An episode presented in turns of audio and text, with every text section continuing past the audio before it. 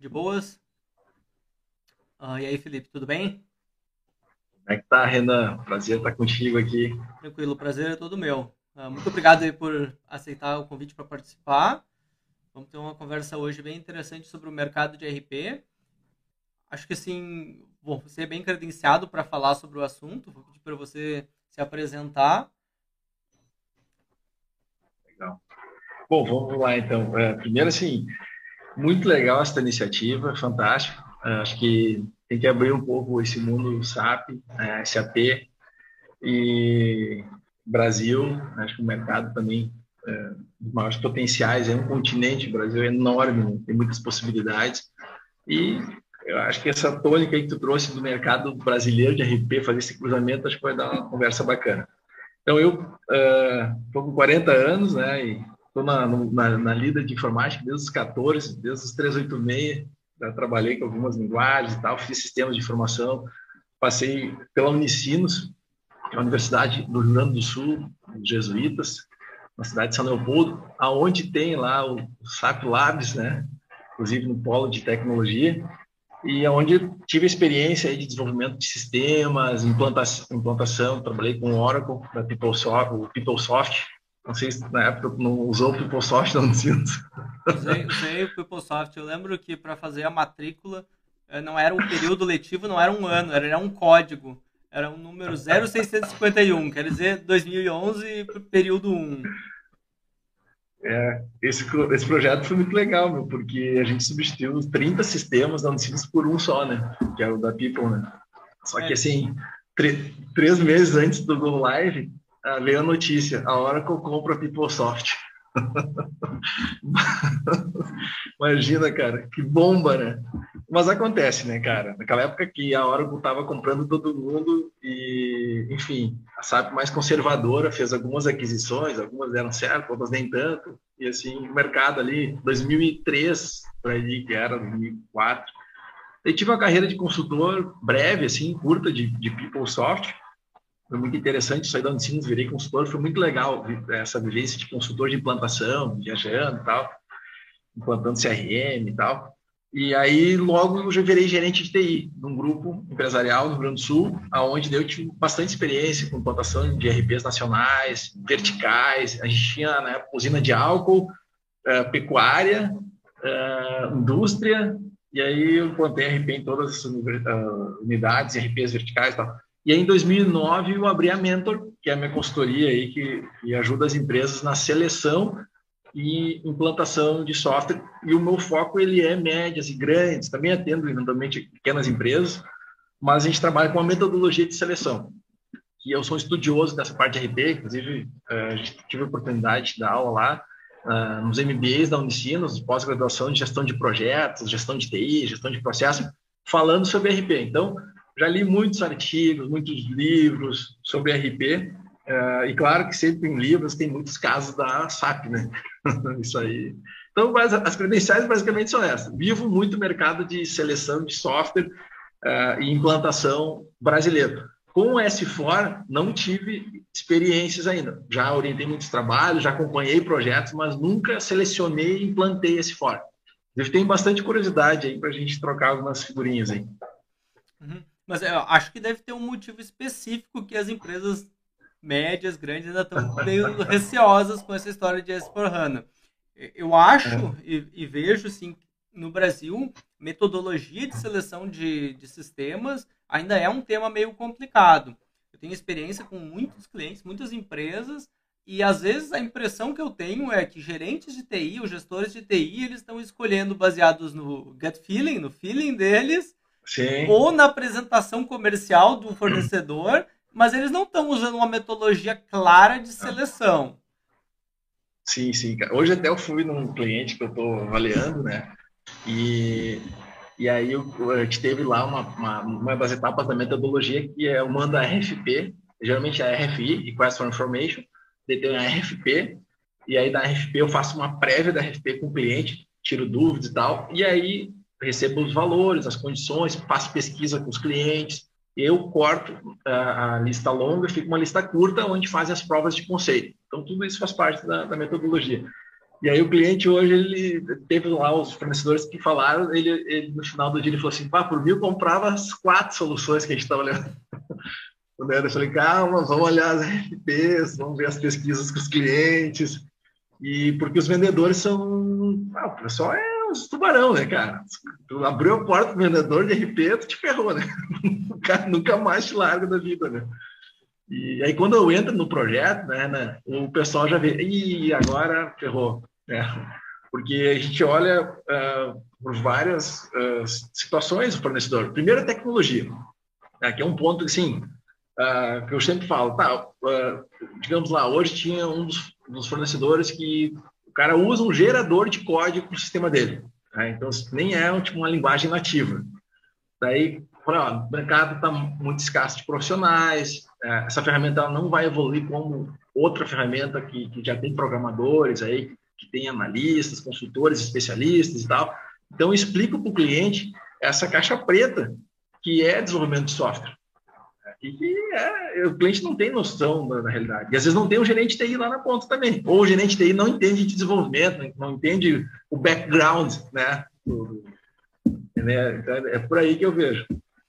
Ah, eu vejo assim, muito acontece, uh, por exemplo, nos projetos que eu tenho internacionais de rollout de RP global para o Brasil. A matriz é. já usa o SAP na Alemanha ou em outro país da Europa, é.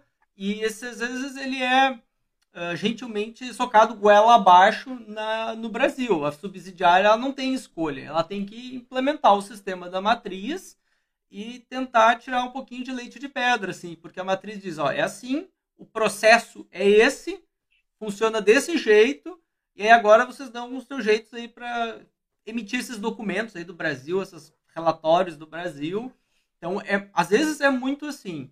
E a SAP tem algumas soluções focadas no Brasil para emissão de nota fiscal, para geração de relatórios do SPED, mas são soluções auxiliares. Elas não estão dentro, elas não fazem parte do que seria o núcleo do sistema, são sistemas auxiliares. Então, o fornecedor, o, a, a matriz, ela não conhece bem como funciona isso e a subsidiária também não. Mas o cliente, às vezes, ele tem uma escolha. Ele pode utilizar a solução da SAP para relatórios, ou ele pode ir no mercado e buscar uma solução de um outro fornecedor de TI que se adapta ao SAP. Então, isso é, uma, uma, é um cenário que existe hoje e é um cenário comum. Mas muito comum também de simplesmente receber. A matriz já escolheu tudo e a subsidiária recebe, ó, é assim, e agora está aqui a consultoria que vai implementar, já está escolhida, porque é nosso parceiro global, toma aí e te vira. Eu não sei se ah, já pegou casos sim, assim. Sim, muitos casos, inclusive nas aulas lá se relatavam muitos casos e tal, não só com a SAP, como outros uh, players JD e tal.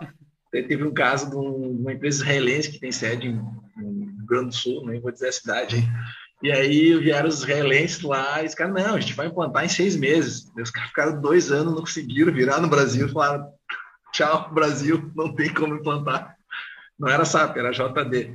Mas o que, que eu vejo, assim, Ana? É, o, a gestão de mudança organizacional, né, que é um, um, uma situação aí que tem que ser levada muito em consideração, que é uma disciplina que está dentro até da, da, gestão de projetos. Inclusive, o PMBOK 7 veio atualizado com essa carga muito de gestão de pessoas, uh, é muito importante, porque num projeto uh, de implantação de sistema, que é uma mudança, a gente tem que levar em consideração a parte técnica, que seria o SAP funcionar bem e tal, processos, que daí as pessoas vão ter que se adaptar aos novos processos, comprar ideia, e pessoas, que daí é a parte mais difícil, né? Que daí a gente tem que motivar, tem que ter bem claro quem que é o patrocinador, quem que é o gerente de projeto, quem que são os usuários-chave, dentro dos usuários-chave, quem que são os que a gente considera os champions, que são as pessoas que a gente tem que uh, levar um carinho especial, né? Porque eles que vão ser a nossa força lá no cliente. E às vezes a galera meio que atropela isso e, e aí não dá certo, né? Porque falta eh, essa visão de, de gestão de mudança. Eu, eu vejo e, e, assim, eu vejo que as consultorias é, SAP, uh, até eu te perguntar, o pessoal fala mais SAP ou SAP? O que, que aí fora o pessoal fala mais? Aqui na Alemanha é sempre SAP, porque é um acrônimo, e eu tenho o hábito Sim. de falar SAP porque eu trabalhei lá há muito tempo e lá tem que dizer SAP. Porque é um pois acrônimo. é, eu lembro que tu me falou isso aí. Mas no mercado o pessoal fala SAP. SAP é um, é, é um é, nome utilizado é. normalmente no mercado. Mas eu tenho o cacuete Sim. porque eu fui criado, basicamente, eu aprendi a trabalhar com SAP lá. Então, quando eu falo SAP, eu acho estranho. o cara falava SAP, levava reguado na mão. Essa é... Tô brincando. E, cara, o que eu vejo das, das consultorias que eu conheço no Brasil, assim, não sei se dá para citar o nome de algumas aí, quem sabe, mas, enfim, uh, eu vejo que eles têm uma preparação de pessoal uh, muito melhor que os RPs nacionais. Então, eles pegam uma consultoria SAP credenciada, assim, cara tem 200, 300 funcionários, 500 funcionários, e, e, e, os funcionários têm um nível muito bom, cara, porque eles pegaram esses profissionais de outros RPs nacionais, e aí, por estar no mundo SAP, tem uma valorização melhor, e aí a pessoa se qualifica mais, e essas consultorias conseguem implementar a gestão de mudança, que é aí que está um diferencial do, do, do, projeto, né, assim, dos projetos SAP, né? Mas, ao mesmo tempo, assim, eu estava refletindo até, assim, por que, que não se tem tanto SAP, assim, como poderia ter nas empresas, né? Porque também uh, no Brasil é complicado, né? Situações que não consegue fazer no SAP, né? E isso tem muita empresa brasileira, infelizmente, ainda tem muitas situações, uh, não só uh, regulares, mas situações de processo também, né? Que, que, que o SAP, ele é, ele vai mais nas melhores práticas, ele não te abre muito para fazer alguma coisa diferente, né? Não sei se tu também vê essa. Não, isso acontece. Hoje, por exemplo, no sistema no S4HANA, a SAP ela tem processos desenhados, seja, um processo padrão, que eles chamam de scope item, de scope. E esse processo ele já tem um roteiro de execução e o roteiro de configuração. Então, se a empresa quer implementar mais ou menos o standard, ela segue aquilo ali, configura aquilo ali, executa os passos, já vem pré-empacotado. Claro, para o Brasil precisa de adaptações. Existe o processo uhum. localizado para o Brasil, mas mesmo assim ele ainda precisa de mais adaptações em cima, porque o Brasil uhum. tem as suas particularidades. Mas a SAP já entrega, então, mais ou menos esse modelo de processo desenhado para o cliente seguir. Então o SAP ele é um pouco empacotar a empresa. Então, se você. Ah, isso é bom, cara. É. Isso é ótimo. Isso é, é bom. Excelente. Quando a, o, o pacote atende o que a empresa precisa. Agora, quando a gente chega, por exemplo, falou que trabalhou em empresa usina. São Isso. empresas que têm necessidades muito específicas do Brasil, de emissão de nota fiscal, de compra de produtor rural, de perda, de compra de material que é transportado por caminhão em estrada ruim, e tem uma uhum. perda padrão do caminhão. Também. Então, eu conheço um pouquinho, eu fiz um projeto para uma é. empresa que uh, produzia sementes, então eu sei mais ou menos algumas dessas dificuldades de quem compra de produtor rural. E aí, uhum. quando chega para o SAP, o SAP ele não está desenhado, ele não tem um processo desenhado para quem é sucroalcooleiro ou para quem produz uhum. semente. Então tem que fazer adaptações. E o que, que acontece? Quem faz essas adaptações, ela acaba customizando o sistema e depois ele paga o preço disso quando tem que atualizar. Vem atualização, Sim. tem que retestar tudo, tem que refazer uma parte, porque mudou as interfaces. O, o, que eu, por exemplo, eu tenho muita curiosidade de saber, eu não, não trabalhei muito com sistemas nacionais. Eu trabalhei na Neogrid, que era uma spin-off da DataSul. Então, eu vi Vai alguma coisa do EMS, mas eu não trabalhei muito com outros RPs nacionais. Então, eu Sim. não sei, por exemplo, como eles atendem as necessidades da empresa. Quando você tá. faz uma EFP, por exemplo, a, as empresas hoje, o que, que elas estão trazendo como uma necessidade ou como fatores-chave, assim, ah, isso tem que ter no meu RP, o meu RP tem que atender tal coisa. Que, seriam alguns essa. exemplos que tu pode tá, trazer? Vamos lá. É, o mercado brasileiro ainda está em transformação, então eu vejo que existe uma geração de RPs que vai ser totalmente trocada no Brasil por questão de tecnologia, evolução. Então a gente teve no, no, no passado assim um boom de, de soluções brasileiras e aí, ali em 2003, 2004, 2005, começou uma, muitas fusões. Né? Então, a, o grande player nacional hoje é a TOTS. Né? Então, isso é, todo mundo conhece e tal. Mas quem que é a TOTS? Né? A TOTS é, nasceu lá atrás, era SIGA, né? E aí depois virou Microsiga, era até dois sócios lá, o seu Ernesto, então, ele tem até um RP, ele criou ultimamente, que é o RP Flex, um cara que escreveu vários livros sobre RP, então ele que difundiu no Brasil o RP. Não sei se você já chegou a ver os livros do, da, da, da Microsiga, eu tenho alguns, Renan. Chegou, chegou a dar uma olhada nisso? Cara, é uns calhamaço desse tamanho, cara. Esse cara, esse Ernesto, é um professor. Até, até eu tenho contato dele, eu te passo uma hora aí para conversar com ele. O cara é o pai da RP, assim, no Brasil, ele difundiu. Então, com certeza, ele pegou muita ideia de fora, do, dos softwares americanos, do SAP, e ele introduziu na ideia do SIGA, microsiga. E aí tinha um outro sócio dele, que era o cara mais comercial, que é o Laércio Constantino, que ele disse, ó, oh, vou comprar a tua parte, e fez a TOTS. E, e esse Laércio foi comprando várias empresas. A DataSul, na época, era que batia de frente com o SAP no Brasil, com o SAP. Batia de frente, cara. Pá! E era um, é um software robusto, é um software robusto, tem grandes empresas com DataSul ainda, e a galera não mexe, porque assim, não, tá funcionando, deixa quieto, é muito complexo mexer. Aqui, no, aqui em Santa Catarina tem várias grandes empresas, uma que me vem à cabeça, assim, por exemplo, a Intelbras. Deve conhecer essa empresa é gigante, cara. Pô, os caras são gigantes, DataSul, né? Até então, não conheço ninguém lá, tô falando aqui, tudo coisas que eu conheço de mercado. E aí começou essa compra de empresa. Então, a, a TOTS comprou a DataSul, que era, ela nasceu da Microsiga, daí virou Proteus, que é a DVPL, que é o ABAP, lá no, no, no Proteus, por exemplo, é o DVPL. Não sei se você já ouviu falar. Sim, já ouvi falar. Que é uma evolução do Clipper.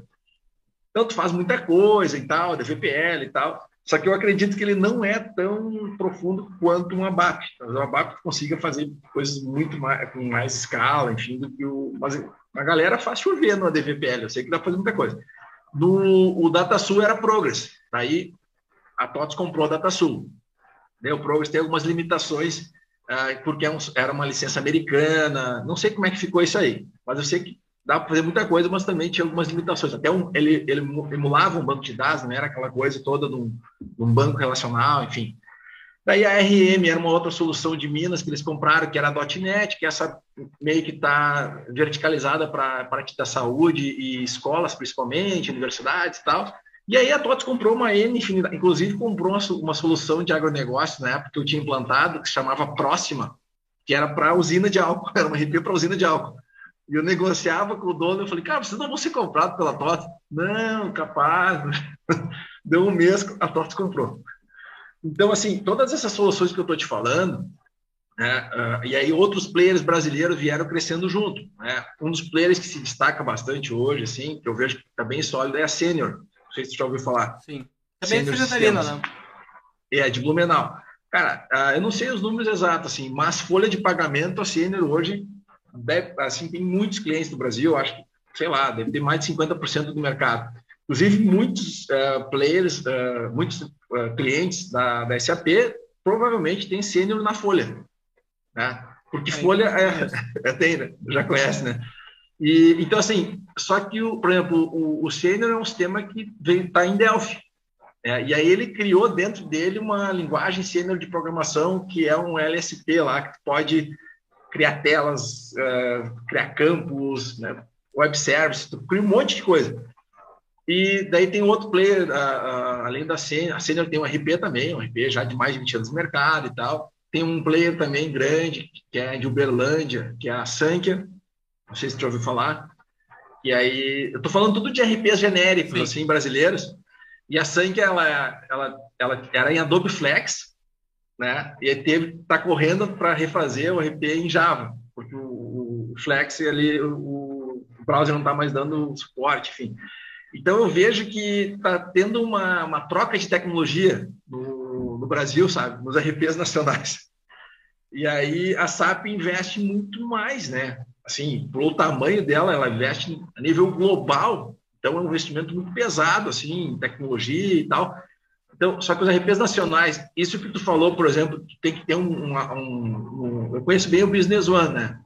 Não sei se tu já teve contato com o Business One. Já vi. O, o Business One, é. na verdade, ele nem era um software da SAP, ele é um software de uma outra empresa, uma empresa, se não me engano, é. Skylense, que a SAP comprou isso. e ela deu uma, uma cara, assim, ela deu uma SAP pesada no, no sistema. Isso. É, cara, o Business Under, já virei alguns clientes, é, ele é um bem fechadinho, sim, dentro das melhores práticas. Pode colocar os addons brasileiros, tipo, o cliente falou assim, como é que as questões brasileiras, como é que é resolvidas as questões dos RPs brasileiros? Toda essa parte que você tem que ter software terceiros, em geral, os RPs brasileiros resolvem tudo dentro. Então, por exemplo, se eu pegar um sênior, a parte do, do KNAB bancário, né, a parte de integração, parte de, de nota fiscal, de entrada, eles têm lá o portal de monitoramento, entra com a nota, a parte, uh, eles integram com todos os portais de nota de, de, serviço do Brasil, uh, enfim, toda essa parte fiscal, ela já está dentro do RP. Então, por exemplo, peguei, a Sender, por exemplo, depois do exemplo da TOTS, da, da Sank e outros, eles têm lá transação, daí transação tu cadastra por módulos, né? O SAP deve ter um nome mágico lá, em vez de transação deve ser um outro nome. É, então, tu tem as transações, tu configura, parametriza as transações por empresa, por filial, enfim, e aí lá na nota fiscal, tu vincula uh, essas transações nos tipos de movimento que vai estar vinculado a CFOP, a formas de contabilização, enfim, essas são as mágicas que acontecem no, nos RPs nacionais. Basicamente isso. No, no Proteus vai ser a, a, é um outro nome lá, né, que é as T's, trans, é, é, transação de entrada e saída. No, no vai ser top. Então sempre tem é o que eu chamo essa, esse núcleo aí, onde tu faz todas as configurações, as amarrações e, e as questões do, do, do, do, fiscal, financeiro, que é coisas bem é, localizadas, acontecem dentro da RP. O, o, Business One, daí ele trabalha com os, os parceiros locais, daí que são os addons. Né? Então, por exemplo, tem lá a Invent, que é um, uma empresa brasileira que faz os addons fiscais, financeiros, tem a Skill, Aí tem a objetiva, assim, tem vários addons verticais, ah, addon para MRP2, enfim, daí são mais addons diferentes dos players uh, brasileiros. Não sei se eu te, te dei uma visão geral assim. Não, acho que foi bom e acho que esse é um tópico que é importante. Isso eu vejo quando a gente está migrando uma empresa que está com um RP local, porque, é, porque o cenário mais comum era uma empresa do Brasil, foi adquirida por uma multinacional Primeiro momento, a multinacional deixa tudo do jeito que está, fica todos os sistemas antigos, tudo igual. E depois de um tempo eles olham, tá, agora a gente vai uh, trazer isso aqui para dentro do corporativo, vamos botar o SAP lá. E o que, que eu noto? Muitas vezes a empresa ela tem uma perda de eficiência quando ela está migrando para o SAP, porque além de não conhecer o sistema, ela tem um sistema que foi desenhado na Europa e está sendo implementado no Brasil, com um template, um modelo de trabalho que veio da Europa e está sendo botado no Brasil à força. E eu é. vejo que eles têm perda de eficiência, principalmente nessas atividades aí que são relativas ao Brasil. Por exemplo, dentro do SAP, o processo que o SAP entrega padrão para eu emitir um boleto, eu tenho uma, uma tela, um programa. Nesse programa eu tenho que criar uma configuração, eu crio uma execução, eu tenho que selecionar os clientes, eu faço uma execução em módulo de simulação, eu faço uma execução final, aí eu imprimo o boleto. Então são 10 passos. E eu já vi, por exemplo, eu lembro no, no EMS, eh, tinha. Basicamente, o cara conseguia clicar num botão e ah, emitir um boleto, emitir um boleto. Não tem muita é dificuldade. E eu vejo que nesses é. pontos as empresas têm, às vezes, umas perdas de eficiência para esses processos do Brasil. E é justamente onde mas eu é... trabalho. Não, não, mas legal. Mas é bom a gente fazer esse gancho porque eu acho que a SAP ela fez um negócio que os RPs brasileiros estão fazendo agora.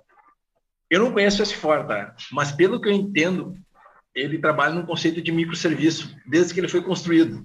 Acho que é tipo operações que vão chamando outras operações. É mais ou menos isso. Não sei se, é, se eu estou falando besteira. A, a SAP está trazendo bastante porque a SAP criou o S4HANA, ele, ele, ele, segue um conceito, ele é parecido a um conceito que acho que o Gartner que criou, que é de núcleo digital, digital core. Então ele é o centro uhum. da empresa, ele é um pouco estável e eu tenho aí sistemas ou microserviços na nuvem para fazer várias outras coisas, onde a empresa vai trabalhar inovação, novos processos, mudança de modelos de negócio. Então a SAP está focando bastante nesse tipo de solução em nuvem, na plataforma de nuvem, onde o cliente simplesmente tem uma chamada para essa nuvem externa e aí executa coisas lá e posta o documento final, o resultado do processo no sistema, no S4HANA. Então a SAP está indo muito para essa direção. Legal. É que, assim, os RPs nacionais, por eles viverem aqui e tem essa concorrência muito grande, principalmente de médias empresas, assim, tem muitas formas. Ah, vou fazer a parametrização lá das comissões. Tu pode fazer dezenas de parametrizações. Daí eu sei que, por exemplo, no SAP não deve ter, deve, não deve ter nada. O cara que criar lá, customizar para atender o cliente. Né? Então, por, então assim, os RPs nacionais acabaram ficando uh, muito complexos de parametrizações, muitas vezes. Esses mais genéricos, esses, essas soluções maiores que eu acho que é um ponto negativo, porque para implementar ficou muito custoso. Então, em vez de tu dar uma limpada nos processos e tu empacotar e dizer, olha, cara, é esses passos aqui para implantar e deu. Né? E depois tu customiza só o que tu precisa, que já é uma prática que a SAP tem, às vezes o RP nacional ele, ele tem tanta parametrização, tantas formas de tu fazer, que tu não acaba fazendo o básico bem feito, assim. Que seria esse, esse compliance que a SAP traz muitas vezes para a empresa, essa parte da, de estar tá tudo bem amarrado, né? Falam muito bem na questão do controle do estoque da SAP, né? Que é um, é um, um diferencial, né? Mas, assim, as soluções são muito boas, assim, no geral. O, o, que eu falo, não tem sistema ruim. É a implantação que dá errado. não tem sistema ruim. Os caras têm fábrica de software, testador, tudo, todas essas soluções que eu falei são ótimas. Só que vai de quem for implementar, né? E do cliente estar preparado para absorver, né? Esse, esse, é um dos pontos, né?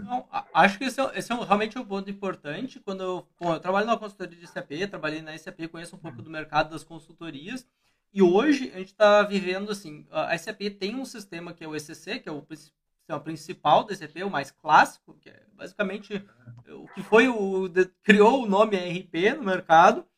E esse Sim. sistema a SAP quer extinguir ele até 2020, agora é 2027 a data, para que todos os clientes migrem para o S4HANA. E aí agora as primeiras versões do S4HANA elas tinham menos diferenças do ECC para o S4HANA, agora está começando a ficar grande a diferença entre um sistema e outro e o mercado está tendo uma falta de recursos capacitados no sistema novo. Isso acontece aqui Sim. na Europa, é muito comum. Uhum. Aqui, por exemplo, o tempo médio de contratar um consultor sênior é três a seis meses. Nossa. Esse é o tempo que tem. E está com uma demanda muito grande. E eu estou começando a notar aqui no Brasil também. Quando a gente vai buscar um recurso no Brasil, acontece a mesma coisa. Eu preciso ó, de alguém que seja especialista em tal área. Eu tenho que buscar 50 indicações a maior parte deles já está alocado, já está em projeto, está ganhando bem. Então, para tomar alguém de uma consultoria ou de um cliente, tem que cobrir a proposta atual deles. Então, está tá ficando bem difícil de encontrar gente qualificado no mercado para entregar novos projetos. Eu não sei como funciona aí o mercado do Brasil. Quando você precisa implementar, digamos, um, o Sankia ou um TOTOS, um MicroSiga, você vai direto Sim. no fornecedor, ou você procura um parceiro, ou você procura direto no mercado consultores? Não, bem interessante essa tua pergunta, bem legal. Daí muda bastante até a lógica do, do, do, do SAP, né? Então, assim, se a gente for pensar, por exemplo, uh, todos esses players, o mercado está sempre em transformação. Então, a TOTOS, imagina que ela juntou todos os concorrentes e disse, ó, oh, era concorrente ontem, hoje tu tem que trabalhar junto. então, tem, tem canais da TOTOS que tem mais de 40 sócios o cara vendia RM, o cara vendia Datasul e está vendendo junto agora. Então, aconteceu essa transição. A Senior, por exemplo, ela tinha canais que, que ela comprou e transformou em filiais. Então, existe esses grandes players que, que a gente falou do mercado nacional, eles têm essa estrutura de canais, filiais, e tem é, esse processo de, de, avaliação, de auditoria, enfim, né? É, então, existe isso, né? Existe uma, uma qualidade mas eu vejo é, que não existe tanto material como, como que a SAP tem. Então, assim, ah, existe, por exemplo, pode, no mercado, tu pode chamar os consultores pirata. tu não, ah, porque se tu não é credenciado com essas empresas brasileiras, tu não pode atender teoricamente. Tu não vai ter um ID lá para acessar lá a base de, de, chamadas, aquela coisa toda. A SAP deve ser assim também. Mas uh, de fato, hoje em dia é muito mais difícil tu achar profissionais. Ainda existe uma cauda longa de profissionais uh, totos pelo mercado dele. Uh, os outros players, uh, aos poucos, estão surgindo também empresas não ligadas a essas empresas matriz aí, da Senior, da Sank e outros, né? Mas uh, são mais difíceis, porque a tecnologia dos RPs nacionais, elas são mais fechadas, assim. Elas não têm tanta base de conhecimento. Por exemplo, vai no YouTube, tem um monte de material né? Inclusive agora do, do, próprio Business One, né? Se fora não pesquiso muito porque eu não tava, não tenho muito projeto, mas Business One mesmo, teve alguns clientes que eu selecionei e, e acompanhei a. Nossa, cara, tem muita coisa.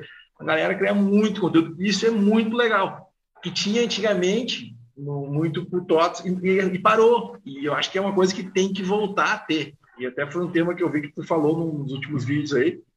Uh, que tem que, gerar. Então, assim, hoje, para gerar uh, mão de obra, tá difícil, Renan, para todas as áreas. Tá? Porque, imagina o seguinte, a gente está em plena transformação digital. No Brasil, uh, tem bancos, por exemplo. Né? Então, ali, por exemplo, na cidade de Blumenau, a Sênior ela tem que disputar uh, os, a Ailos lá, que é uma cooperativa lá de de crédito lá, com outro banco, com, a, com o RP da, da Philips para o hospital, que é o Tazi. E, e assim, o Brasil está um polo de tecnologia, só que o Brasil nos preparou para gerar. E, e esses grandes players, imagina quantas pessoas trabalham lá no SAP Labs? Hoje o Labs tem mais de mil funcionários. Quando eu saí de lá tinha quase mil, hoje tem, deve ter perto de 1.500. É, então assim, cara, é uma galera que saiu né, do mercado nacional e está lá. E querendo ou não, a, a, a SAP ela consegue uh, se vender muito bem no mercado. Uh, eu diria assim que hoje, a nível de empresas multinacionais, assim, ela praticamente está no mercado sozinha. Eu não estou conseguindo ver assim grandes concorrentes, tipo a Oracle, Microsoft, em termos de RP, porque além de toda essa questão de, de ela estar tá apontando aí para onde que ela vai tecnologicamente, tem toda essa questão de melhores práticas, processos, e eu acho que o caminho vai ser formar pessoal, não tem outro. Contratação não vai dar mais. Vai ter que. Para 2027, falou? 2027. Ah, eu vi, uma estat... 2021, é, eu vi uma estatística que a SAP precisaria ter quatro clientes uh, fazendo Go Live todas as semanas, acho que é todas as semanas, uhum. até 2027, para eles migrarem todos os clientes que têm o ECC para o S4HANA. Então, provavelmente, essa data vai ser estendida. A SAP, para quem uh, trabalha com SAP, é famoso uhum. que a SAP põe uhum. datas limite e sempre estende. Então eles dizem, não, a partir de 2025 isso aqui não vai acontecer mais. Aí chega lá em outubro de 2024, não, mas agora a gente vai precisar dar mais um tempinho. Então eles mandam para 2027. Por exemplo, esse 2027, que é uma data já estendida, a original era 2025. Então esse EP já enxergou, hum, 2025 não vai dar. Vamos ter que dar uma estendida. Eles, ampli... eles não, de... não disseram especificamente vai até 2027, mas eles ampliaram a possibilidade do cliente prorrogar o contrato até 2027, que na prática é prorrogar a validade. Então isso está acontecendo. Eu... Deixa eu te fazer. Posso fazer uma pergunta? Pode, pode falar. O que, por exemplo, tá, a gente está falando dessa forma. Então, esses players brasileiros têm um core também que vem, e aí tu pode, dependendo da solução, eventualmente entrar numa tela, criar um ponto, uma regra. Tipo, ah, salvou o pedido, tu pode fazer uma regra lá para acessar alguma coisa, fazer e tal. Uh, um fechamento de uma nota. Tu pode interagir em vários momentos, nesses players maiores. Nas soluções mais verticais, menores, tu não consegue muita abertura. Daí tu tem que ir para a fábrica, pedir, implementa, e assim vai. Uh, eu sei que, no, por exemplo, no Business Zone, tu pode criar campo de usuário, pode criar algum addon. O que, que tu consegue fazer no S4, por exemplo? Tudo? Em teoria, por exemplo, aí tem duas grandes coisas que a SAP está fazendo. Tem o S4HANA on-premise, o modelo tradicional. O que é o on-premise? Dá para fazer tudo. Eu, uh, a SAP tem um framework de desenvolvimento embutido dentro do RP então, se você ah, tem um desenvolvedor ou contrato com consultoria, você pode fazer basicamente tudo. Você pode criar e, um e qual linguagem? É a BAP. Dentro do é. sistema é a BAP. Aí você Mas tem uma ideia, tem uma ideia para desenvolver, arrastar campinho e tal. No PeopleSoft tinha, cara, era negócio muito legal, fantástico. Era muito rápido o desenvolvimento. Ah, é, é parecido pro... com, mais ou menos parecido o conceito com o Oracle. O Oracle também, eu conseguia criar extensões, conseguia criar outros programas, outras telas. Dentro do SAP eu tenho essas possibilidades de extensão dentro do on-premise. Agora, tá. quando eu vou para o sistema que é na nuvem, por exemplo, se é uma nuvem pública, aí a minha uhum. possibilidade de extensão é muito reduzida. Ah. Porque aí eu não posso criar mais um programa do nada, eu não posso criar uma tela nova. Eu só tenho pontos onde a SAP determina que ali eu posso fazer algumas mudanças, inserir alguma lógica, ou adicionar um campo de usuário numa determinada tela, isso eu consigo mas o, o, nível de extensão dentro do RP ele reduz muito, porque a nuvem pública ela tem que ser padronizada. Sim. É o mesmo sistema para todos os clientes, eles só estão em tenants separados. Os dados deles Sim. ficam isolados, mas o código ali é basicamente o mesmo, com pequenas exceções. E aí, nesses casos, aí a empresa, o que a SAP recomenda hoje é utilizar a plataforma da SAP em nuvem uhum. para fazer extensões na nuvem fora do sistema, fora do S4HANA. Então, quem tem o S4HANA Cloud, aí você recomenda, ah, quer fazer uma customização grande, você faz um, desenvolve um programa novo, um processo novo, um módulo novo na nuvem, fora do sistema Legal. e conecta por uma API. Aí, Show demais, isso é uma boa prática, né? É. é, microserviço, aquela coisa toda. E o. Não, legal. E aí, mas eles tinham também a ideia de ter uma linguagem, daí Fiore, que é a interface, isso tudo está é. evoluindo também. Sim, o Fiore, ele é um, ele é um conceito. mas ele é baseado no HTML5. A SAP tem uma Sim. biblioteca própria de HTML5, uhum. que eles chamam de Wi-Fi, e aí, o Fiori é um conceito. Ele junta Entendi. a tecnologia HTML5 com alguns padrões, bibliotecas de design e de tipo conceito bootstrap, de, material. De, de, criação de produto. Então, para uma Legal. coisa ser Fiori, ela tem que ser tanto o HTML5 como usar um conceito uhum. de design thinking para você criar uma persona, criar um app desenhado para aquela persona para atingir determinada uh, funcionalidade ou objetivo. Então tem um conceito por trás dele. E você e pode criar tanto na nuvem como aí on-premise também. Só mais uma pergunta. Ao banco de dados, por exemplo, né, que é uma baita sacada. Eu lembro a gente conversando lá atrás, me falando do HANA. Não sei, quando é que tu fez a pós, tu lembra? Eu fiz a pós, acho que foi 2013. É, é, eu lembro tu falando do HANA, falei, cara, que baita sacada da, da SAP. Só que o HANA estava iniciando, né, naquela época, né? Sim, ainda estava tava engatinhando ainda. Tava subindo é. a rampa ainda. É, tu me contou uns casos ainda lá, eu falei assim, vamos ver o que vai dar. E, e deu certo, né? Deu, deu certo. Hoje a base é. tecnológica do S4HANA ele só roda em cima do HANA. Teve, teve muita disputa, muita briga de clientes e de grupos de usuários do SAP quando o SAP anunciou, não, a nova versão vai ser baseada só no HANA. Mas era uma intenção, e é, de fato é estratégico para a SAP eliminar outros bancos de dados, até porque o principal concorrente da SAP era uma empresa especializada em banco de dados. a SAP trabalhou 30 anos para a Oracle e depois, ah, valeu, é, Isso eu não sei se é verdade, mas o pessoal uh, comentava que a SAP era a empresa que mais vendia Oracle no mundo. Ninguém uhum, vendia mais é, Oracle que SAP. Não sei se é uma lenda, mas não sei se alguém, se foi tu que me contou, ou alguém que me contou, que disse que alguém da Oracle, o presidente, ah, vocês nunca vão desenvolver um banco de dados. Né? E aí, então, tá bom, deixa com a gente. É, nós, assim, o HANA, ele é realmente impressionante. Eu tive algumas experiências com ele. Primeiro, ele resolve um problemão da empresa, que é o banco, né? Putz, e, e, que tá, não é barato, né? Não é um negócio barato. E aí, assim, é, eu, eu particularmente gosto do Oracle, acho que ele é um banco bem robusto, também não tem nada contra o SQL Server e outros bancos, Postgres, enfim, acho que todos cumprem o seu papel, mas uh, realmente isso é uma dor de cabeça na implantação. Né? Primeiro é ser um Primes, né? E a outra é o banco, que são duas coisas que também competem, né? Porque não é só ser local, outra coisa é o banco, né? E aí uh, tu tem uma nuvem com o banco uh, aí em memória, com, com outros conceitos, e não é só banco, né, Ana? O, o HANA é uma plataforma, né? Tem várias outras opções além do banco, né? O banco é, é só uma. É... A SAP, é, ela incluiu, ela embutiu mais ou menos dentro do HANA. Eu tenho uh, o banco de dados, eu tenho algumas funcionalidades que eles embutiram já de tudo. Tem, então, eles associaram com o nome HANA partes de machine learning, uh, a própria plataforma de nuvem originalmente ela chamava HANA, agora eles já mudaram o nome. Tem uma outra coisa que a SAP é muito boa, acho que não acontece nos players do Brasil. A SAP é muito boa de trocar o nome dos produtos. Eles pegam o mesmo produto, do mesmo jeito, e no ano que vem eles trocam o nome e aí eles mudam a história comercial em volta do produto. Sim. Então, é a mesma coisa, mudou de nome e agora tem uma outra história para ser contada pelo, pelo vendedor ou pelo time de pré-vendas. Isso acontece ah. muito na SAP. Não é uma crítica é. para a SAP, se tiver alguém da SAP ouvindo aí, Sim. mas é verdade. Não, uma, um produto que eu vejo que a, que a SAP está dando a volta é no, no, BI, né? O SAC. Porque o Power BI dominou o mercado. Essa é uma realidade. Né? Então os outros estão meio que ficando para trás. E o, o SAC está bem interessante, né? Não sei se você já teve contato. Eu já vi, eu já vi algumas aplicações uh, da SAP dentro do, da nuvem uh, do Analytics Cloud. É um conceito legal, mas de fato o que eu vejo ainda é BI. Eu não vejo tanto BI na nuvem. Eu vejo muita empresa com um sistema com BI local ainda, e Power BI, uhum. Click, eles, pelo menos no Brasil, são muito grandes.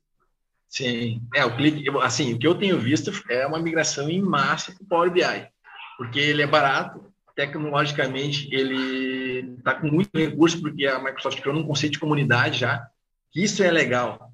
Eu sei que, assim, ah, SAP e tal, mas eu acho que tem que também trazer esse conceito. E aí, fazendo um gancho com, com o mercado nacional, isso está carente do mercado nacional. Inclusive, um cliente meu falou: ah, não tem um fórum aí para a gente discutir com outros clientes e tal. Eu acho que falta muito isso uh, de documentação dos RPs nacionais, de abrir mais a caixa, sabe? assim, de ter vasta documentação, de formar também mão de obra nesse sentido. Está faltando bastante é, iniciativas nesse sentido, né? Então daí fica difícil de mão de obra e tal. Mas uh, realmente, sim, eu vejo que, que tem um movimento aí uh, no mercado forte de, de BI. Agora, efetivamente, lá atrás é muito caro implantar um BI.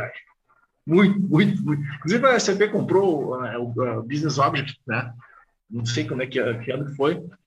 E, e agora, agora se popularizou, né? Porque os conceitos aqueles, ah, tem que ter lá toda uma base preparada, data margem tal, isso meio que quebrou um pouco e tu está criando pequenos BI para ter insights, né? Então, é, eu, isso eu acho que tem muito mérito aí da, da, do Power BI, né? E aí essa, a SAP está vindo com o saque aí, com tudo, acho que vai dar uma incomodada aí também, né? É, é realmente acho que, eu, eu, também tenho visto o Power BI, ele cresceu muito e BI da SAP, pelo menos no Brasil, ele não se tornou tão popular. O Business Objects ele não cresceu tanto no Brasil, a SAP tem outras soluções de analytics. O cliente que tinha, por exemplo, o SCC, ou agora tem o S4HANA, ele tem uma opção que é o BW, que é o Business Warehouse, que é um BI, ele não tem a interface, ele tem a interface SAP, ele não é bonito. Ou seja, a, a principal desvantagem dele. Então, ele é funcional, ele carrega dados de volumes absurdos, ele trabalha com volumes absurdos de dados, ele não é tão Sim. lento até, ele é bem rápido mas a interface uhum. dele é uma interface muito antiga.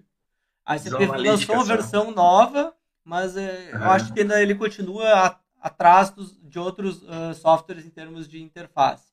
A vantagem dele é que a SAP já tem mais ou menos o, as modelagens de dados prontas para vários processos. Então, quando você usa o RP da SAP e você implementa o BW, ele já tem um extrator que carrega os dados uhum. de um determinado módulo e já tem uh, lá o, as estrelas montadas com os fatos e as decisões, então já tem toda a estrutura pré-pronta. Você pode customizar, consegue customizar bastante em cima, mas ele já traz alguma coisa, pelo menos a extração de dados e o display, assim, a visualização, ele já traz alguma coisa pré-pronta. Ah, legal. Eu queria só fazer um outro, uma outra pergunta técnica. Então, por exemplo, tu consegue com a BAP criar telas, fazer, alterar rotinas, uh, e tu tem como criar tabelas auxiliares ligadas em tabelas uh, principais do sistema. Sim. Você só não pode mexer em tabelas, digamos, do sistema, assim. Ou tu pode, pode, no... só que cria campos. Não, no SAP você consegue, você consegue fazer modificação.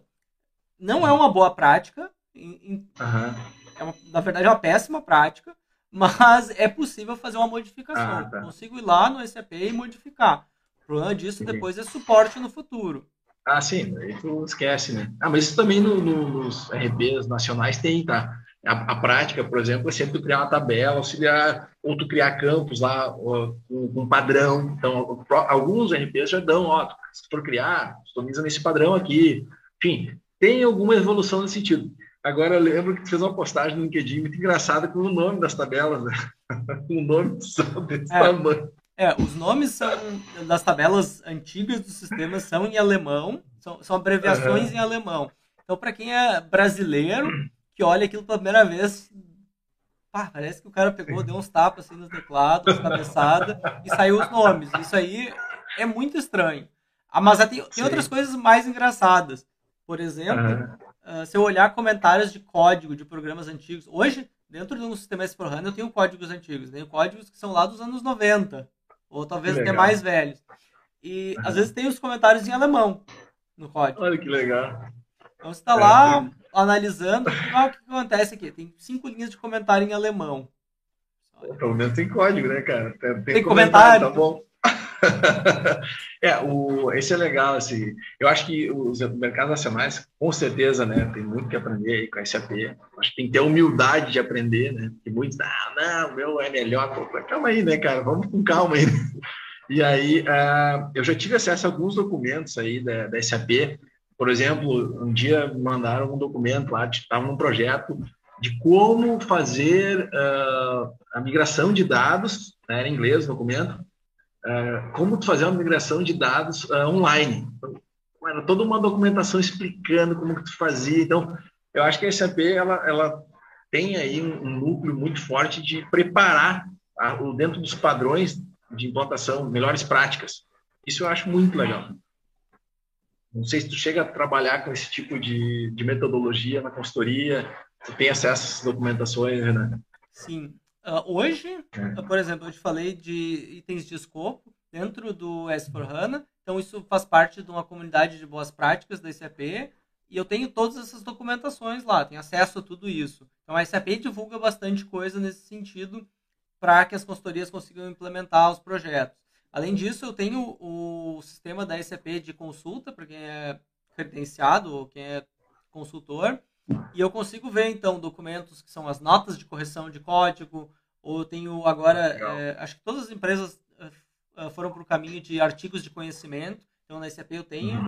É, eles gostam de acrônimos, são alemães, alemão adora acrônimo. Então chama KBA, mas é um artigo de base de conhecimento. Acho que hoje é uma tendência de suporte, eu vejo vários players nacionais, Sim. eles têm já isso também desenvolvendo esses artigos de conhecimento, que não são correções de código, mas simplesmente documentações que equipes de suporte ou consultoria criam para que os clientes vejam, outros consultores vejam. Então tem, tem bastante isso. disso.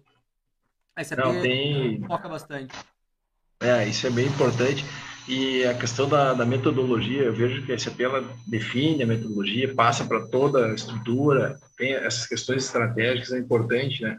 Eu queria só fazer um parênteses, assim, que eu falei de alguns RPs meio genéricos, né? Mas tem empresas grandes no Brasil, bem verticais, que é aí que eu vejo que é uma oportunidade do, do da SAP conectar.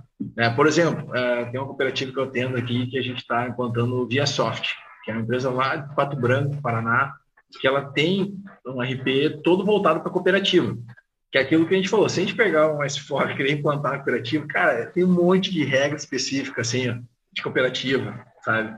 Saldo de produtor, e aí tem o leite, tem que controlar, grão, e tem um monte de situações que se for customizar tudo isso, nossa, vai ficar uma coisa muito complexa depois de tu atualizar.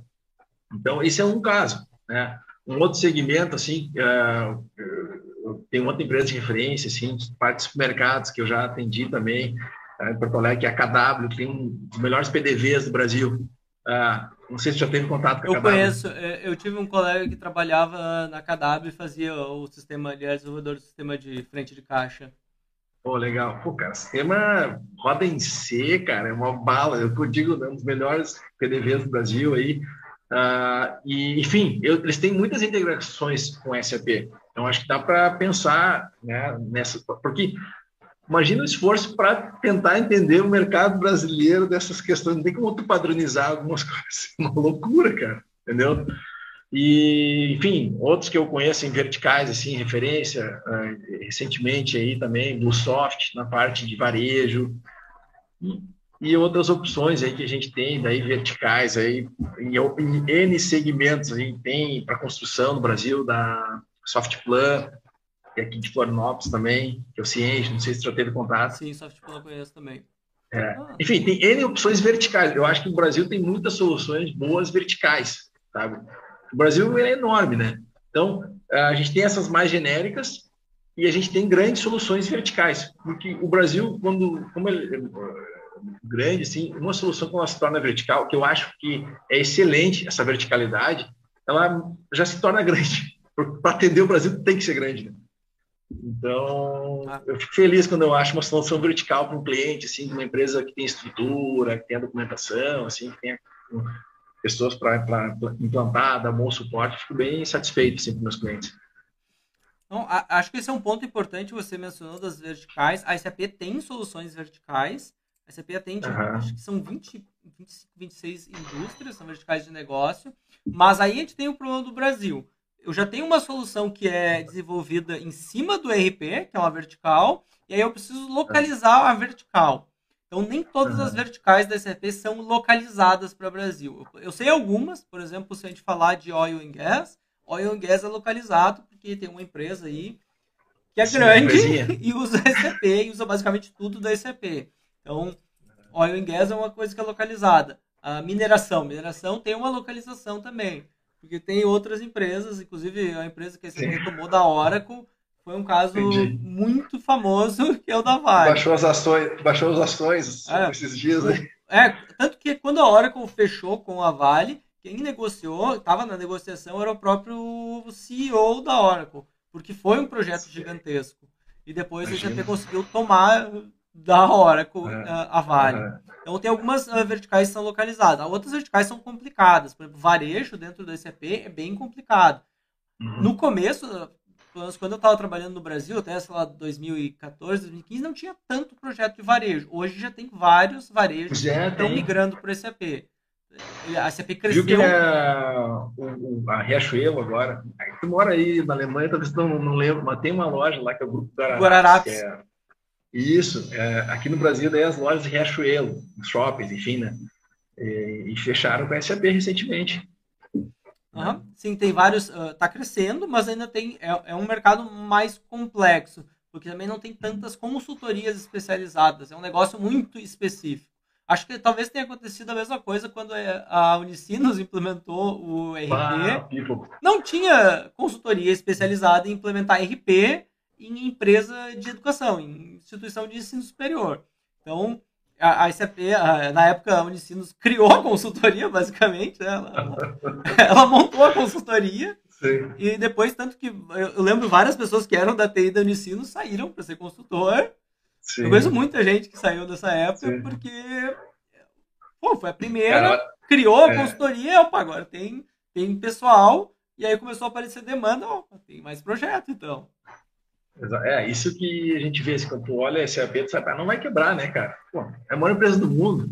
Eu não sei em termos de tamanho como é que tá a SAP, Oracle, Microsoft, em termos de tamanho, assim, né? Ah, em termos de valor Mas... de mercado, a, a Microsoft é muito maior do que a SAP ou a Oracle, porque a Microsoft tem divisões de consumo.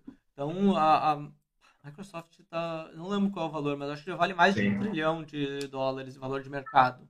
Então, a Microsoft é bem maior, principalmente pelas divisões de consumo. Né? O RP, se eu pegar o Dynamics, ele não é tão grande. Ele é um RP que cresceu bastante, mas não é tão grande. E outras divisões, assim, não são tão grandes também. A Oracle é, é um pouco maior que a SAP também, Sim. mas a Oracle tem um negócio de banco Sim. de dados que é muito grande também. E a nuvem também, que já vem bombando, a nuvem da Oracle, né? Ah, eu estou avaliando até o RP da Microsoft. Agora eles têm uma versão que é o Central Business Central, é, que no Brasil estão dando esse nome aí. É, e aí vem já o, 365 ali, que é, não é mais Dynamics agora, virou 365. Eu estou vendo que a Microsoft, eu sempre fui fã do Google, assim, eu tenho até na minha empresa aqui as ferramentas do Google e tal, mas a Microsoft no mundo corporativo ela deu uma volta, assim, temos agora com o Teams, com o Office 365, e aí com, com, com toda a suíte de, aplicações, e ela está com o Power Automate, ela está vindo com tudo para o mercado corporativo. E tem o RP da Microsoft, que, que, que é realmente bem interessante. Ah, eu lembro de uma época que teve uma coqueluche no Brasil do SharePoint da Microsoft. Uhum, eu acho que sim. foi uma coqueluche. Eu lembro assim, todas as empresas do Brasil estavam implementando o SharePoint. E de, é. depois disso também a Microsoft realmente melhorou bastante essa parte. Acho que a principal vantagem que eles têm em todos os produtos deles é as integrações nativas com a suíte é. do Office. Então, para empresa Isso. média ou pequena, o cara já está tudo integrado com o Office, que é o que está todo mundo acostumado a trabalhar. Então, isso gerou, acho que, uma facilidade para eles, facilita um pouco a, a venda ou a implantação também. É, eu, tô, sabe que essa parte de intranet, assim, essa comunicação corporativa, é muito carente nas empresas ainda. E cada vez mais, na minha visão, o RP ele tem que descer para esse nível aí. Se não ficar só aquelas, ah, preciso fazer uma ordem de compra. Daí tu entra lá na RP para fazer uma ordem de compra, sabe? Ah, preciso fazer uma solicitação de compras aqui, eu preciso solicitar umas férias. Tu tem que entrar no sistema. E cada vez mais os RPs têm que entender que eles têm que descer para o dia a dia do, do, dos usuários, enfim, ali através de, de integração, alguma coisa. Uh, alguns players nacional, nacionais estão começando a fazer algumas ferramentas de BPM né, integradas com RP. Uh, alguma, uh, sei que a Senior tem uma iniciativa lá que é o Senior X. Tu cria lá os fluxos, daí tu pode fazer formulários HTML. A TOTOS tem o Fluig, não sei se tu já ouviu falar. Sim. A Sankia também parece que tem algum criador de, de processos. Então, o pessoal está começando a pensar um pouquinho fora da caixa em termos de, aí, de criar outras situações aí dentro, integradas com o RP. O, o S4 ele tem isso aí ou ele está mais focado nos processos corporativos? tem algumas integrações, mas ainda não é tanto, uh, por exemplo, nesse nível do documento em si. Então, eu acho que isso não, não é tão fácil ainda no SAP. Hoje, por exemplo, eu vou dar um exemplo meio esdrúxulo, mas, por exemplo, uhum. para gerar um PDF dentro do SAP, tem um esforço de desenvolvimento, não é uma coisa tão fácil. Leva alguns dias. Eu quero gerar um PDF de um determinado documento meu. Eh, não tem todos os processos, eu tenho um formulário pronto da SAP. Alguns eu preciso desenvolver. Eu tenho um esforço. Ou, algumas coisas, uh, por exemplo, disparar um e-mail. Às vezes, uh, disparar um e-mail, dependendo de qual é o módulo, não é tão simples. Eu preciso fazer um desenvolvimento para poder chamar uma API não está uma integração nativa ainda. Até porque eu vou dar um outro exemplo. Na Alemanha, as empresas trabalham com cartas. Então, e é sério. É que a SAP tem que pegar o mundo e dizer assim, tá, o que é padrão no mundo? Eu vou desenvolver o que é padrão no mundo. Depois, cada país vai fazer uma coisa. É, não, mas é... Nos Estados Unidos, nos Estados Unidos, tu não trabalha com cheque? Nos Estados Unidos trabalha com cheque. É, é muito comum. Uhum. Então, tem um programa de cheque dentro do SAP, que é um programa para imprimir cheque. Uhum. E também uhum. eles têm um outro meio de pagamento muito estranho que eles recebem quando eles recebem dinheiro, que é o lockbox é uma coisa muito uhum. estranha. É tipo uma caixa postal de depósito, aí o banco recolhe os pagamentos, processa e envia para a empresa. E é, é, é Então, assim, o que, que eu vejo? A SAP tem o padrão mundial e aí ela localiza né, com os parceiros ou customiza. Então, assim, essa parte que às vezes é difícil de fazer, daí tu cria um cockpit lá especial, depois que o sistema estabilizou, vamos dizer assim, então tu vira no padrão e aí depois tu vai melhorando com o tempo. Isso é uma vantagem do SAP, eu vejo. É, Isso é, acontece, uhum. mas também tem a promessa da, da TI global. Não, a gente vai fazer o Go Live desse jeito e depois a gente melhora. Mas esse depois Isso. pode ser em 15 anos, em 20 anos, em 30 anos. Pode ser, claro. Mas tem um isso. Dia. Muitas vezes no projeto tem isso. Não, agora para fazer a virada, a gente vai fazer só o escopo obrigatório, a gente só atende o que é requisito legal, e no futuro a gente faz melhorias. E aí é, o futuro. Isso aí. É, é, tipo... é que assim, a, eu vejo que muitas vezes a opção da SAP não é só uma opção assim do gerente de TI ou tecnologia. É a opção da diretoria, diz, ó, oh, tô pensando em vender empresa, quero valorizar a minha empresa e o mercado compra SAP, ponto. Cara, é, essa é a real, assim. Não existe uma outra marca que eu diria assim, que pode dizer assim, eu vou dizer assim, ó, uh, não, não, vou desprezar nenhum player nacional assim, mas, por exemplo, na parte de RH, por exemplo, a Sênior, ela é uma referência hoje. Para comparar um pouco com, com SAP em termos de, de RP, assim. E uma ADP da vida, né? Coisas desse tipo. Agora, a, a decisão da SAP ela é muito estratégica para a empresa. sabe que é uma empresa que não vai quebrar, que constantemente está evoluindo tecnologia. Até um, uma vez que eu selecionei a SAP num cliente, business no caso, né? O cliente não tinha estrutura para ter um S4, ele falou assim, tá, Felipe, qual empresa que tu me garante que nunca vai quebrar? Eu falei, bom, desses que a gente está analisando, aí você não vai ser comprada, né? Porque às vezes não tem, se, ah, empresa tal aqui, cara, sei lá, entendeu? Se vai ser comprada, isso aí é uma coisa. A gente bota um RP com o objetivo de não trocar mais, né, Renan? Sim, isso, isso é, um, é um ponto, por isso que eu até te perguntado no começo sobre seleção, porque isso é é um casamento e é um casamento muito complicado, porque é, é basicamente um, um, divórcio traumático trocar de RP. É uma experiência Exato. muito complexa. Eu conheço algumas empresas que trocaram, por exemplo, a Vale é um exemplo. É uma empresa que implementou é. o Oracle para tudo e depois trocou para o SAP. Mas é uma empresa que gastou um bilhão, dois bilhões aqui e gastou depois 10 bilhões aqui. Então, é, é queimar dinheiro de dois lados. Mas para o mercado, como ela está lá no mercado, talvez foi bom essa troca. Ó, trocou para a SAP, é uma empresa de bolsa de valores. Talvez para os ah, acionistas. Não, vendeu isso aí. E para a SAP, com certeza, foi muito bom. Ah, com certeza, né? Mas, ah, é, assim, essas empresas grandes, eu vejo que a SAP ela entra por cima, por quê? Porque lá vai ter um CIO, vai ter um gerente de TI corporativo, vão ter cargos que sabem a importância de gestão de mudança, de metodologia de implantação, por mais custoso eh, que seja implantar SAP, a empresa consegue absorver. Agora, empresas médias, né, é o caso que eu estou falando desses, desses players mais nacionais, médias a grandes, ali, não esses conglomerados enormes de empresas, às vezes a gente não tem estrutura para absorver um SAP, entendeu? Um S4. Não tem, não tem como implantar. porque é custoso mesmo, né?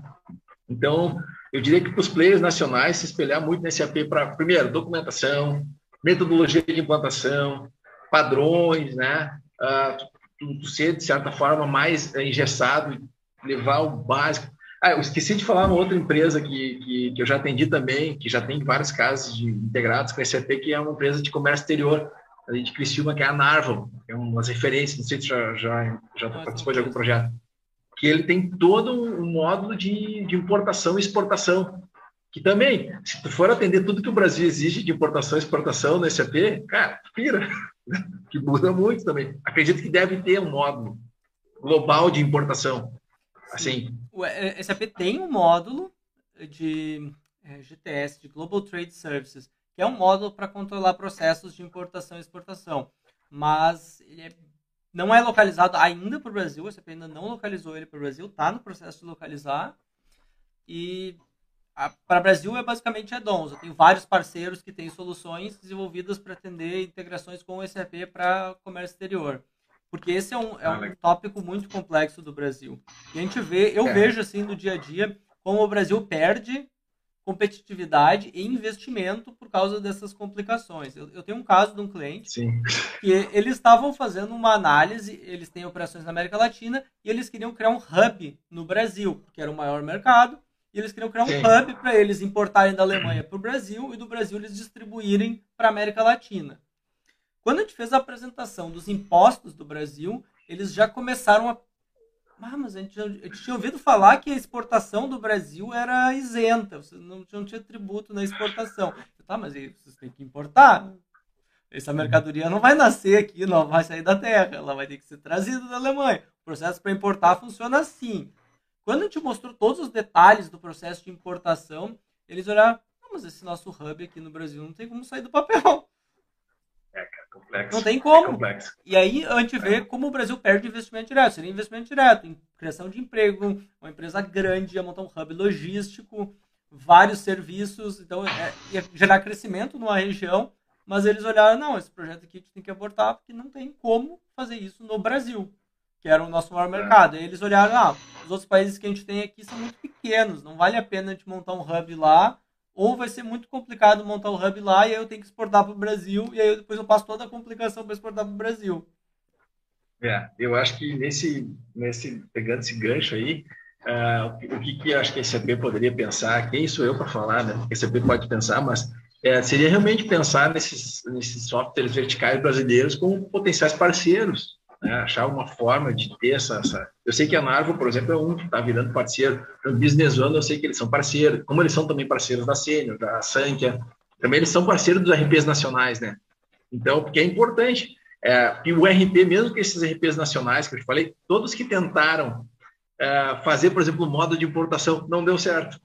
Então, por mais que eu falei, esses RPs nacionais, eles têm fiscal, financeiro, tem tudo dentro deles, não é por addon nem nada, quando eles tentaram fazer uma coisa mais específica, não deu certo. Daí aí eles estão fazendo um movimento agora de integrar com esses verticais. Né? Então também é que não adianta, né? O RP, o forte mesmo dele é a parte back-office, né? É aí produção, que é algo bem importante, mas também quando a produção é muito específica, é interessante ter uh, softwares específicos de MES e outros aí, uh, ABS e tal, e, e não adianta, vai, quer dizer, se tu que, uh, quiser customizar tudo dentro do RP, depois tu vai ficar refém.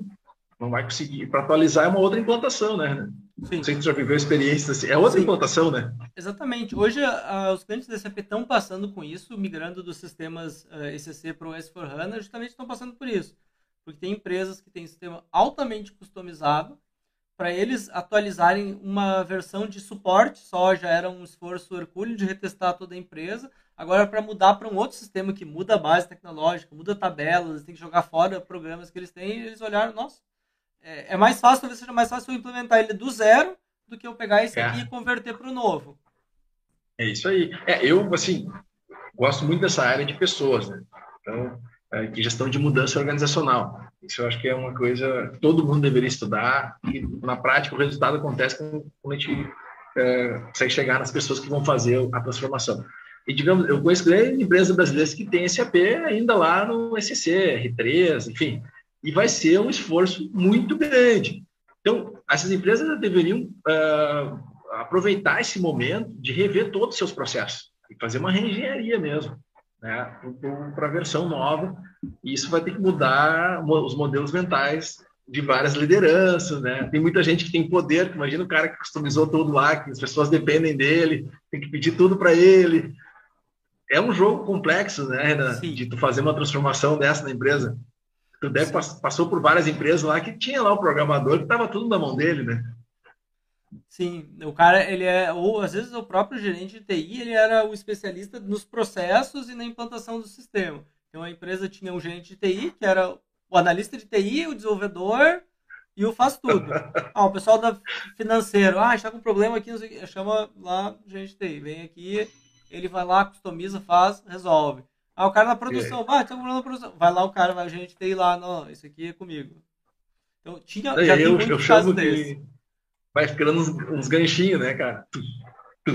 E aí, quando tu vê, o cara tá com um monte de gancho na empresa e aí tá amarrado nele total, né, cara? E, e é, é, complexo. Então, é, acho que o pessoal acho que tá vendo já que, que esse, esse mundo aí não, não é a melhor prática. Acho que isso aí já tá bem batido no mercado.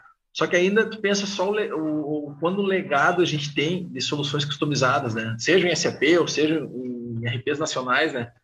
Que, que vão ter aí nos próximos anos. Então, esse mercado que a gente está, graças a Deus, cara, infinito. Se a gente for pensar por esse lado aí, né? Sim.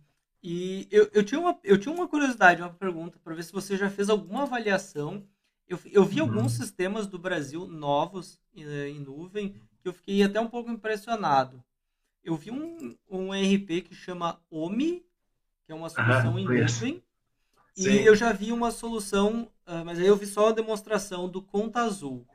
Uhum. Não sei se você é, já avaliou esses sim, dois. Sim, já, já, já. É, o, o OMI eu já olhei, assim, ele nasceu muito para integração com contadores, ele nasceu com uma possibilidade de, de, escala grande. Então, são sistemas que eles nascem com o conceito de escala. Né? Então, não tem, assim, esse conceito de, de customização, adaptação, e para micro e pequenas empresas, assim. O Conta Azul mesmo é para micro empresas, assim. Ah, tipo startup, o cara abriu uma startup, ele, dois cliques, ele bota o Conta Azul e já sai tocando ficha, né? Então, assim, são, são é, RPs, tem os conceitos lá, conta pagar, receber, caixa, bancos, compras, tem todos os conceitos, assim, bem básicos, né? Com, solicitação de compra, pedido de venda e tal, só que é caixinha, fechadinho na web. Né? Esse é o conceito. Práticos, assim, de, de, mexer, né? Bem fáceis. Integrados, daí todas as questões que a gente tem, fiscal, financeiro, já embutidos, né? Dentro da inteligência. Uh, inclusive no Rio Grande do Sul, né, tem dois uh, ali de, de, de, Bento Gonçalves, que é o Bling, foi comprado pela Local Web, não sei se tu viu. Não, não conhecia. A Local Web comprou por 500 milhões Cara, olha que loucura. Bling nasceu assim, explodiu e ele ficou muito focado para integração com e-commerce. Inclusive, grandes empresas, às vezes, quando quer abrir um e-commerce, tem um SAP, não vai botar um e-commerce nesse SAP, ele bota num Bling da vida, assim, sai vendendo, porque ele já tem todas as integrações com os marketplaces e um monte de coisa. E aí depois traz para dentro do, do SAP ou de um outro RP, né? Tem um, um, outro RP que eles eram, acho que meio que sócios, se fundiram, que é o Tiny, que também é de Bento Gonçalves, que é um ah, batida é muito bom, cara. O Tiny ele até eu até acho mais bonito assim, o Bling, eu acho ele mais moderno assim e tal. Algumas funções até mais, uh, então assim, eu geralmente assim esses RPs menorzinhos assim, eu indico, uh, mas não é o meu foco assim. Uhum. É, é, o meu realmente empresas mais médias a grandes que daí eu acabo caindo nesses RPs nacionais. E como eu te falei, e a, agora, nos últimos anos, desde 2015, que eu tenho olhado com mais carinho o Business One. Porque eu não sei se tu sabe, quando o Business One entrou no Brasil, ele teve um problema grave de localização aí, 2005 lá, porque é, é bem essa história que comentou. Era um software israelense que dominou o mercado da Europa, e SAP olhou, opa, vem cá, que nem da Microsoft. Microsoft era um software norueguês, em 2001 a Microsoft comprou. E, e aí o Business Zone eles teve muitos problemas de localização no Brasil. E eu, e eu comecei a olhar que depois de 2010, 11, 12, ele começou a ficar mais estável. As empresas próprias que fazem addons também estavam mais robustas. E hoje eu posso dizer assim, que os RPs nacionais, ó, tem que ficar muito ligado, porque o Business Zone está vindo com tudo no mercado, com um ecossistema bem robusto. né, para atendimento, usa DOMs bem robustos também, e com processo de implantação rápido. Só que ele é .NET, né? Não é abaixo, né? Ele é outra tecnologia, sim. Vocês têm rixa aí dentro da SAP, dos abafos com o .NET ou não tem? Não, não, até porque o, o time do Business One, ele não é, nem era no Brasil, assim, o desenvolvimento. A gente não tinha desenvolvimento do, do Business One diretamente no Brasil. A gente tinha um time de suporte, a gente não, a SAP, tinha um time de suporte uh, do Business One no Brasil, mas não tinha um time de desenvolvimento. Então, o desenvolvimento do Brasil era de parceiros e algumas coisas eram localizadas, mas eram feitos fora. Ah, legal. É, é, o que eu posso te falar dessa experiência com o Business One é positivo. Assim, ele é em .NET, então ele é desktop. E já mostraram alguns clientes a versão web. Ele está migrando para a versão web, daí naquela interface, seguindo as melhores práticas. Aí, o bonito aquele azul ali, interface bacana. Tem alguns aplicativos já que vêm com ele, porque ele é, ele, assim, ele é para pequenas empresas, é, mas tu pode usar em médias e grandes também. é, então, assim, tem grandes empresas usando Business One no Brasil. Grandes mesmo, assim, né? Faturamento de, de bilhões, né? E por que que talvez não estava com S4? Porque não eram empresas que tinham a cultura para uma transformação que o S4 exige, né? Que daí tem todo, tem, a própria TI tem que ser uma TI robusta, né? Não dá para ser uma TI né, que não tem estrutura para aguentar S4. Né? Tu deve ter passado por vários cases assim, né? É, hoje, uma coisa que está acontecendo muito no mercado de SAP é as empresas estão migrando para a nuvem, não pública ainda, pública ainda é difícil uhum. para o cliente da SAP, mas para a nuvem privada. Então, eles não estão mais comprando infraestrutura, eles estão comprando basicamente serviços do, do Google, da Microsoft e da Amazon. Então, eles, a, esses três players têm soluções já mais ou menos pré-prontas, como se fosse o appliance pronto deles para S4HANA. Então eu posso comprar direto do Google, eles me provêm toda a infraestrutura pronta e de forma muito Legal. rápida e de forma elástica. Então eu comprei hoje, a é, demanda é, sei lá, preciso de um servidor com tantos GB de memória, tantos processadores, eles me provêm e se a minha demanda vai crescendo, eles vão adicionando recursos e eu para mim é transparente eu tenho ali um cockpit que eu vou dizer, não, agora eu preciso mais recursos. Legal, Aumenta o meu recurso aqui. Então, muitas empresas estão migrando para esse conceito. Mas não é da SAP a cloud, é um, são parceiros. A SAP tem a solução dela, a SAP também Sim. oferece isso, mas a, ah. a SAP ainda está atrás desses players. Ah. Então, a, tá, essas plataformas estão ainda, digamos assim, 5, 10 anos na frente da SAP em termos de. E a SAP homologou elas? Sim. homologou? São tá, todos parceiros é. homologados para fornecer esse serviço. Cara, eu vou dizer que aí uh, é outra coisa que os RPs nacionais têm que aprender com a SAP. É, os que eu vi assim no Brasil, desses, de algumas marcas que eu falei, tiveram uns parceiros que estão muito caros o serviço de nuvem no Brasil. Então, às vezes, inviabiliza. O cliente quer ir para a nuvem, só que, cara, o cara, nossa, meu, é muito caro. E aí eu estou vendo que, por exemplo, o Business Zone, alguns já estão oferecendo o SAP Cloud, e a SAP, a SAP Business Zone conseguiu parcerias de Partive e outros aí, data centers, com uns valores bem diferenciados. Né? Eu acho que tem que buscar mais parceiros.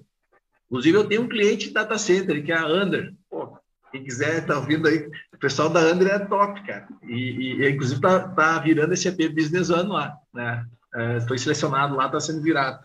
É um baita de um, de um data center, elástico também, tudo, tem todos esses conceitos, eles usam Grafana e outros conceitos, Open Data Center. Não conheço muito de infra. Tu é de infra ou tem mais não, sistema? Não, eu sou mais uh, da parte funcional do sistema. Também conheço a parte de desenvolvimento, mas eu sou mais do processo de negócio. Do processo de negócio. Tá? É, eu sou um cara assim mais hoje de negócio, consultor, diria que nem é de negócio, eu estou mais de consultoria de gestão de mudança hoje em si, né? Gestão de projetos, gestão de mudança. Até eu me coloco nos projetos como auditor de implantação, não um gerente, porque eu sempre digo, é o cliente que tem que ser o gerente do projeto, e o gerente do projeto do fornecedor e do cliente. Eu entro como auditor para ver melhores práticas de TI, processo e, e negócio, né? E gestão de projetos. Uh, mas as, as RPs nacionais, eu acho que fizeram algumas escolhas erradas de nuvem. Uh, agora, acho alguns estão refazendo, só que tem que correr, porque as empresas elas já estão pensando no cloud first. O pessoal já está pensando no nuvem primeiro. Ninguém está pensando em botar um Primes mais. Até porque não sei como é que é na Alemanha, mas aqui no Brasil, de 10 clientes, 9 já foram atacados por ransomware. Não sei os ataques cibernéticos. Sim, uh, isso aconteceu quando, até quando eu estava na SAP ainda. Teve o WannaCry. O WannaCry foi um que varreu várias empresas. Nossa e eu lembro Senhora. de. Eu lembro, uh, eu não posso, posso falar o nome, porque foi um caso Tá. público, foi o da Renault. Aham. A Renault teve os sistemas deles, os servidores deles sequestrados na, pelo WannaCry e eles ficaram, acho que basicamente dois dias com os sistemas de TI globais indisponíveis. E aí você Sim, imagina, uma empresa loucura. industrial que tem presença em 40, 50 países com tudo indisponível. Ah, eu lembro um outro caso. A, a minha esposa, na época, ela trabalhava na, numa PM Web, que era uma empresa da Wunderman, Aham. e eles também mandaram os funcionários para casa, uma, acho que foi uma quinta ou sexta-feira, porque não, todos os sistemas estão disponíveis. Deu um probleminha aqui. É, deu um probleminha, todos os sistemas disponíveis, o pessoal pode voltar para casa, porque hoje não vai ter trabalho. Só a TI, a TI estava aqui, né? Nossa. Sim, gente chicote- casa agora. hein? É, o chicote Pegando. no TI pegando. Então, esse o WannaCry foi um caso muito grave. É, E teve empresa que pagou, muita empresa que pagou. É, a, a gente também não vai comentar aí o caso da empresa gaúcha aí uns, há uns dias atrás, né? A. Renner, Sim. que diz que não pagou, mas outras fontes dizem que pagou. Acho que as empresas. sim. Bom, ninguém quer dizer que pagou, né? Cara, dependendo da situação, é bem complexo isso aí, né? Porque, bah, fiquei com pena do pessoal, né? Porque, pô, vai saber o que aconteceu, isso aí. Só que, assim, é uma realidade. E, por mais que. Eu sempre uso o caso da Renner, porque eu tive vários alunos lá, tem vários colegas lá, os caras investem um monte lá em segurança de informação. E mesmo assim acontece. Então, quem é empresa assim, pô, eu não vou investir, vou colocar aqui dentro de casa? Cara, tu vai ter uma porta aberta, alguém vai entrar, vai. Então, tem que levar tudo para a nuvem. E aí, os RPs nacionais estão, uh, que a gente fala lá no Rio Grande do Sul, né? Rateando. Lembra? E aí, porque tem que correr mais rápido e com soluções uh, com um custo uh, acessível para as empresas. Não dá para ser um absurdo os valores, né? Ah, enfim, eu vejo que ah, tem que fazer esse, esse movimento aí. Né? E eu queria, te, não sei como é que tá de tempo aí, mas queria mostrar aquela pesquisa que eu te falei lá do professor Fernando Meirelles. Acha que é aí. viável? Sim. Tá. Como eu dou aula de RP bastante tempo, nos cursos de pós-graduação, sempre uso materiais de referência. E tem um professor da, da FGV que faz uma pesquisa há 30 anos sobre o mercado brasileiro, mais de 30 anos. Eu vou mostrar rapidinho aqui, ó, e ele mostra. Acho que tem que me habilitar aqui para eu liberar. Depois eu, eu mando o link é, para ti, pode disponibilizar para o pessoal aí. Vê se eu, acho que eu não estou conseguindo aqui disponibilizar. Ou te mando o link aqui, tu pode abrir aí. Eu consigo aqui. aqui. Não, tranquilo. Deixa eu pegar aqui, ó. Vou te mandar no chat aqui. Vê se tu consegue acessar o link aí. Vê Se, eu- não tá bloqueado. Acho que não, né? Daí vai ter o. Eu vou clicar aqui rapidinho, vai abrir no navegador. Tá. Ele é uma página e vai ter um link ali do. Pode pegar o primeiro PDF ali, por exemplo. Dele já vai. É FGV CIA 2021. Inclusive é a 32 edição, que é uma pesquisa anual do uso de TI no, no Brasil. É bem interessante. Depois compartilha com o pessoal o link aí, que eu acho que é uma das referências mais sérias que tem. Até o professor Fernando, ele tem uma live que ele explica lá essa pesquisa. Ele pesquisa com ah, ah, ah, mais de 2 mil empresas, geralmente. Eles usam os, os estagiários do mestrado lá para fazer a pesquisa. Então, não é uma pesquisa comercial, né? é uma pesquisa tendenciosa. Ele realmente mostra um pouco da realidade do mercado brasileiro. E aí a gente consegue ver a força da, da SAP, da TOTS. Abriu aí para ti, né? Abri aqui. Aham. Ah, deixa eu chegar onde é que tá falando de inteligência analítica. Sistema integrado de gestão. Isso. É. Interessante, né? Então ela está mostrando aqui que a SAP tem 33% do mercado. Ah, 2020 2021. A SAP tem É isso aí. 33% do mercado empatado com a TOTUS. É isso aí. E aí? E- é- olha como tem, como tem mercado, né? No Brasil, né? Não sei se tu tinha noção desse, desse mercado aí. Eu, eu tinha um pouco de ideia, porque eu, eu até cheguei, acho que eu não tinha visto essa última aqui, eu já tinha visto alguns anos atrás, e quando eu estava no Brasil, ah, eu lembro de ter ido no. Um evento do. Teve um, eles fizeram dois ou três anos o RP Summit, do portal RP. E Sim, eu acabei vendo conheço. algumas dessas, uh, dessas pesquisas, dessas informações. Essa aqui, o portal RP, ele fez uma pesquisa pelo portal deles. Aí tem. Não, não tô tem um bias lá, porque tem um. Também tem um volume menor de, de dados e tem um bias porque eles também têm patrocinadores deles. Exato. Né, que são uh, alvo aí da pesquisa. Não, não, com certeza. Mas eu lembro de ter visto já pesquisas dessa área. E... Essa, essa pesquisa ela contou com 2.636 empresas, sendo 66% das 500 maiores do Brasil.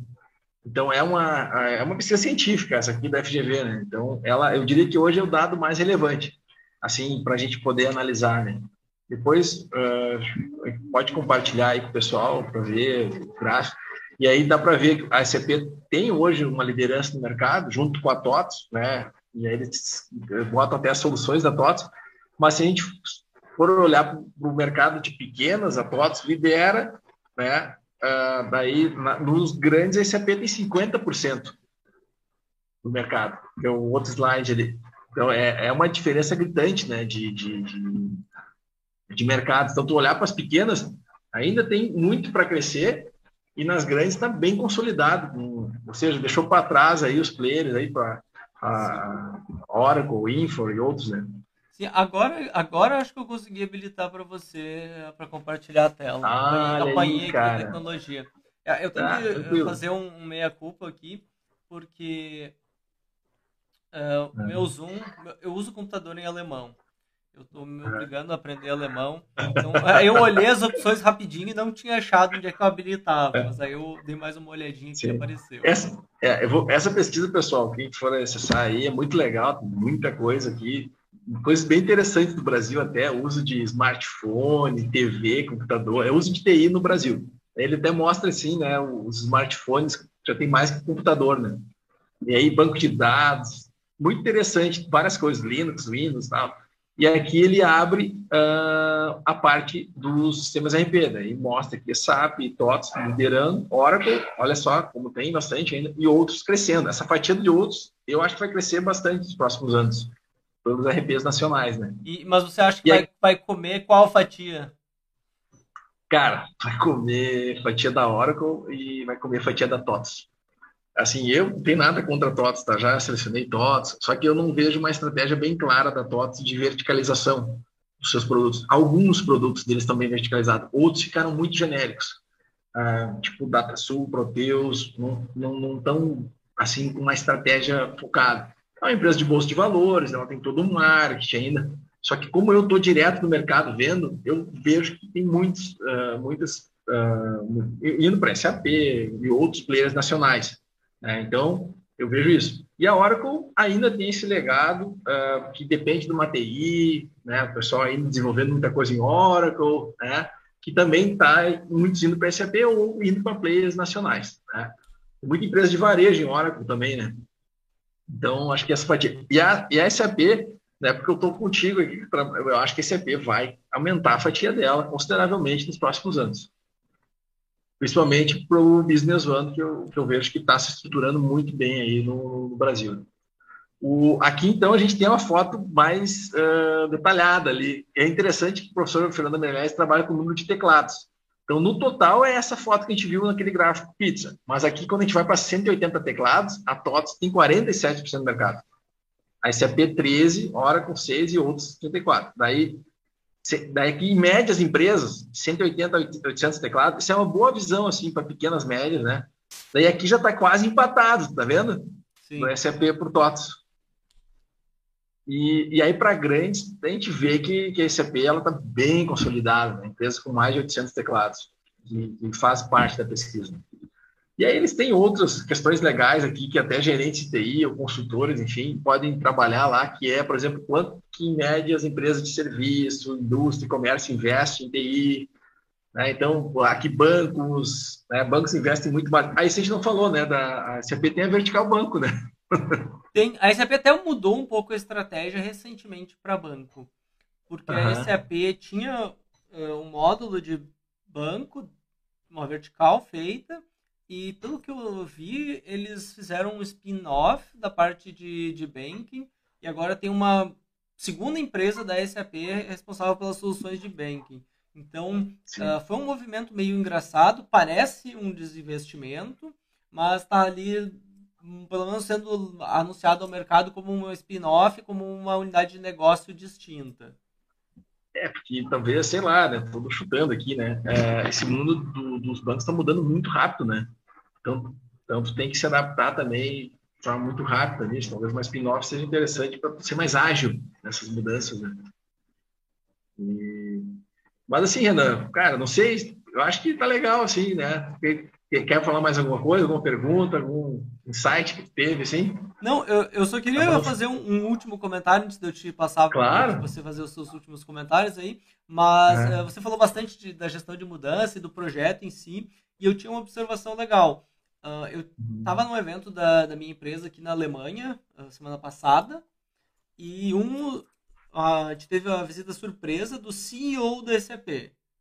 A empresa que eu trabalho aqui. Cara, tipo, é, auditoria. É, ela é parceira da SAP, a gente estava fazendo um evento lá, e eles convidaram o CEO, o CEO da SAP foi lá Cara. e ele falou com a gente durante alguns minutos. E uma das falas dele foi muito interessante, porque estava bem nesse caminho da gestão da mudança. Antes de ser presidente da SAP, ele era CEO, ele era responsável por operações, então ele era o chefe da TI da SAP.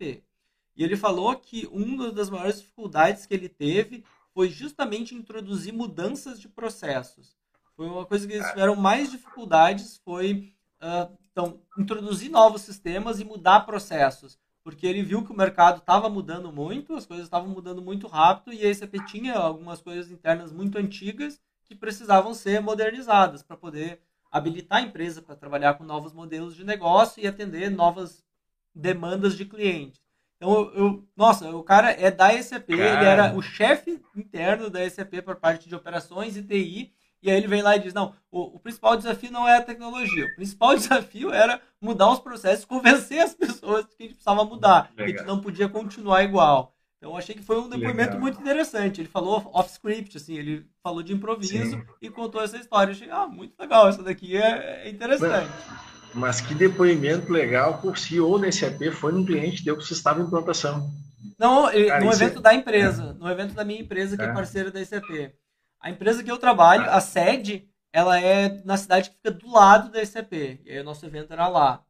Então ele foi convidado. Cara, e ele... Mas isso é muito legal, uh, esse prestígio, né? Porque isso eu cobro muito da diretoria das RPs nacionais, quando eu tenho contato, às vezes eu vou lá na sede da fábrica mesmo, falo com os diretores, cara, vão nos clientes. Uh, às vezes, pô, uh, independente do cliente, tu tem que sentir o chão de fábrica, tem que sentir o clima do, da implantação, né? Então é muito importante quando tu tem esses contatos com quem está lá em cima, né? Ver assim, pô, vale a pena, né? os caras estão no lugar certo, eles também passam pelas situações que a gente passa.